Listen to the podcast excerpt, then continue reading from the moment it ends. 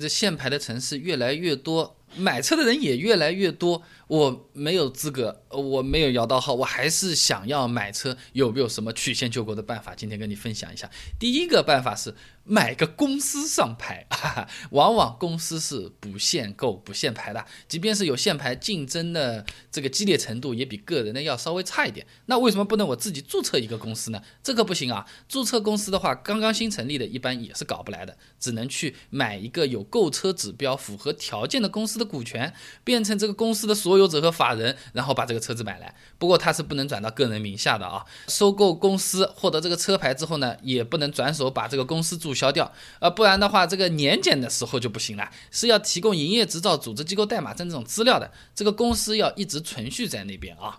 那么花费方面啊，如果按照北京来说的话，这个购车指标的数量缩减的还要厉害一点，带上牌指标的公司价格也比较贵的，一般买这个公司都要超过十万块钱。北京那边的话，甚至要到十八万啊，就买个空壳公司啊。买的时候还要注意啊，你不要说这个买来公司已经欠了人家几十万、几百万了，这就开玩笑了啊。提前是要查过账才可以。那买来之后，这个公司一级存续，呃，不想自己打理公司，反正我也不做生意，那委托中介机构代为管理的话呢？一个月大概还要再花个两三百块钱这么一个维护费，主要是用来做做账啊。这种曲线救国的方法呢，相对来说是比较高效的，现成弄好，公司买完一个星期搞定，下个礼拜就能开上车子的。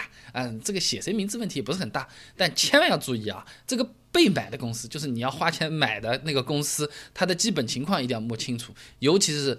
有没有债务纠纷？有没有劳动纠纷？有没有法律诉讼？查完了之后再来买。如果出了问题，还要让对方来承担责任，合同上都要签好。呃，找不到这样的公司，也没这个心思干这个事情，觉得各种麻烦也不便宜。还有其他的，上特殊号牌。呃，这个特殊号牌什么？市场上有一些。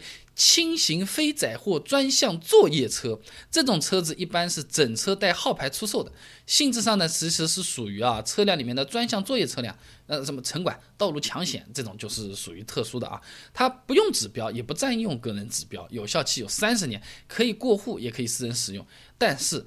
它是会被视为货车的啊，呃，这不同地方限制不一样。你比如说北京白天这个车不能进城，杭州是不能上高架。那如果刚好你住在呃这个城郊结合部这个地方，买这个车相对来说就比较划算了。那么还有一些特殊的呢，比如说是上海周边地区比较多的沪 C 牌照，这个全国有名对吧？那这种车牌呢是可以给车子一个合法的身份，无非就是开不进上海市。对吧？你开不进上海市，我开去江苏嘛，是吧？也是一个曲线救国的这个办法，只是现在的这个证比较难办，啊，托人办两三千块钱是最最起码的啊。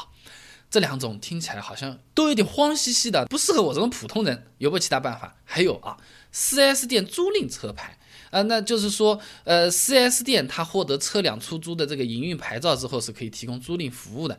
那这种上牌方式呢，车子全部的购车款、车辆购置税、保险费用等所有的这种钱啊，都是我们买车的交，4S 店呢只是负责办理这个牌照相关的手续。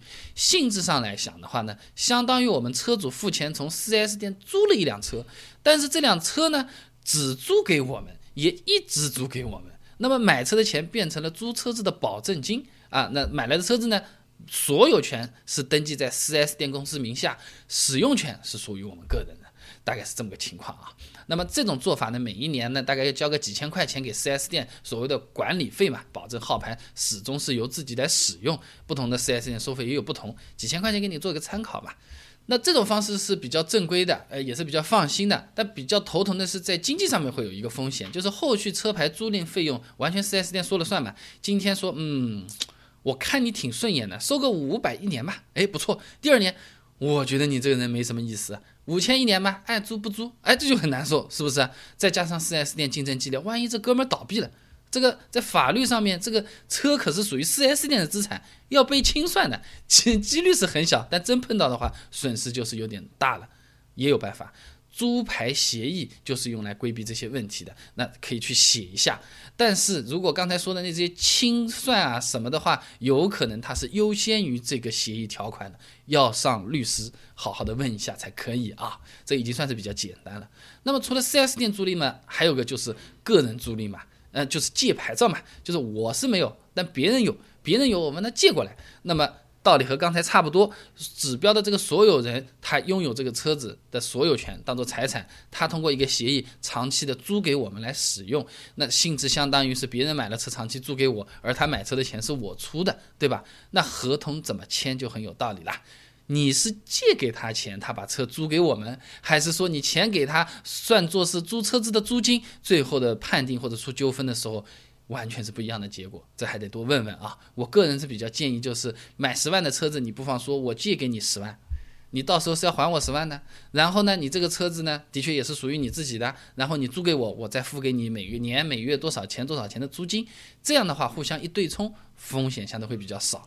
你直接就是说啊，我钱给你，你租给我的话，那万一人家也欠了债被清算了，那个人也欠了钱，车子被人收走了，你到哪里去诉苦呢？这个风险就比较大了。那如果你现在还有一个条款上面写着我是借了他十万块钱，车子被收走，你十万块钱得还我，那相对安全一点啊。那么再来是租金，租金的话呢，基本上短租的话呢，每年大概一万多块钱，北京的话有可能一万二、一万三，长租的话呢，每年下来三四千，但有可能十年起租，有点厉害啊。那么个人来做这个事情，它有一个风险，就比如说是你撞人，双方可能都会有连带责任啊。那么刚才讲了那么多，哪一种是最靠谱的呢？总的来说，上特殊好牌。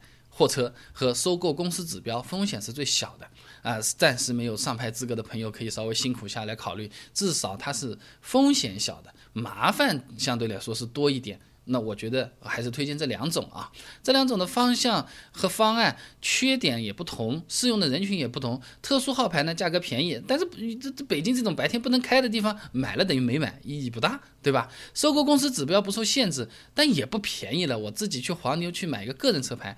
那价格就得比一比。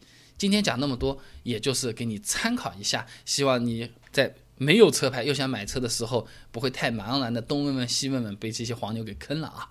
那么如果选择租赁车牌，刚才那两个实在不喜欢的话呢，个人可以找亲戚或者是非常好的朋友啊，考虑挂在个人的名下。短期租赁的话呢，可以找 4S 店这么去挂挂。4S 店毕竟那么大一个店，也不会说明天就直接拜拜了，就就挂掉倒闭了。也很少，对吧？但为了规避这个风险啊，我们这个车子在开的时候还是要继续摇号，尽快取得自己的这个上牌资质，然后把这个车子过户到我们自己名下，这个才是最安妥的一种操作方法啊。那么刚才讲的是没牌我们要买车嘛？那如果我们有牌了，的确也是可以买到了，那我们就要过户去上牌了嘛？那新车买来上牌，怎么每个 4S 店它的费用都是不一样的？呃，有的说五百，有的说两千五都便宜你了，这到底是怎么回事情？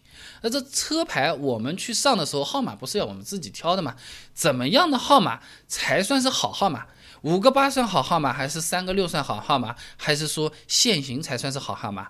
我列了一张清单，把它整理出来了。你有兴趣想要了解一下的话呢，不妨关注一下我的公众号“备胎说车”，直接回复关键词“上牌”就可以了。那我们这个公众号呢，每天都会给你推送一段超过六十秒的汽车使用小干货，文字版、音频版、视频版都有，你可以挑自己喜欢的。想知道上牌费用到底怎么算？选号码有没有好玩的号码、使用的号码？哎，很简单，手机打开微信，搜索公众号“备胎说车”，回复关键词“上牌”就可以了。备胎说车，等你来玩哦。